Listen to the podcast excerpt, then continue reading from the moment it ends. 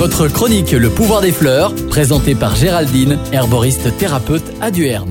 C'est bientôt la fin de l'hiver et nous allons rentrer dans la saison printanière. La nature se réveille doucement de son hivernage.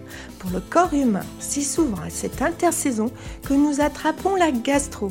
La gastroentérite est une inflammation de la muqueuse de l'estomac et des intestins d'origine virale, bactérienne, parasitaire ou toxique. Je vous passerai les détails des symptômes, tout le monde les connaît.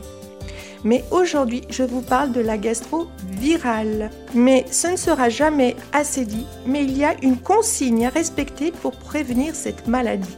L'hygiène des mains est primordiale après chaque passage aux toilettes avant de préparer le repas, avant et après s'être occupé de bébé ou bien d'une personne malade ou fragile.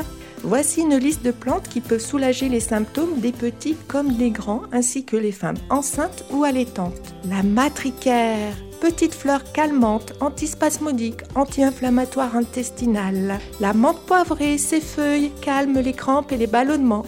Elle est aussi anti-nauséeuse. La mauve, ses fleurs sont riches en mucilage. Elle va former un pansement sur les muqueuses enflammées. L'achillée millefeuille, ses sommités fleuries, sont antispasmodiques et soulagent les crampes, décongestionnent le bas-ventre.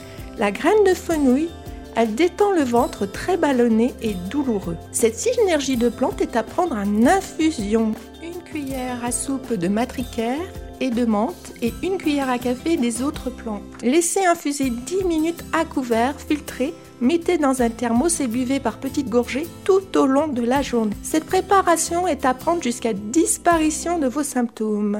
Si ceci persiste au-delà de 3 jours, je vous conseille de consulter.